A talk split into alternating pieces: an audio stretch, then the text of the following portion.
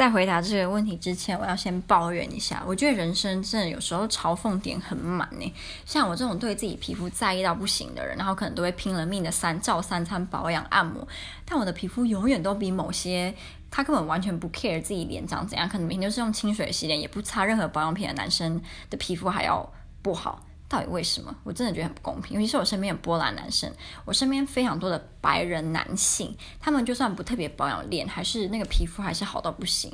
我猜可能跟天气有关，但种族跟种族有没有关系，我实在不太确定。所以男生需要保养皮肤吗？如果你很幸运的生长。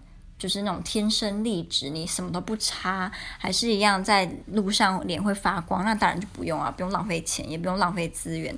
那如果你很不幸的跟我本人一样的话，就看你了。我看你是觉得努努力保养会不会有用？没有用，我们两个就一起沉沦吧。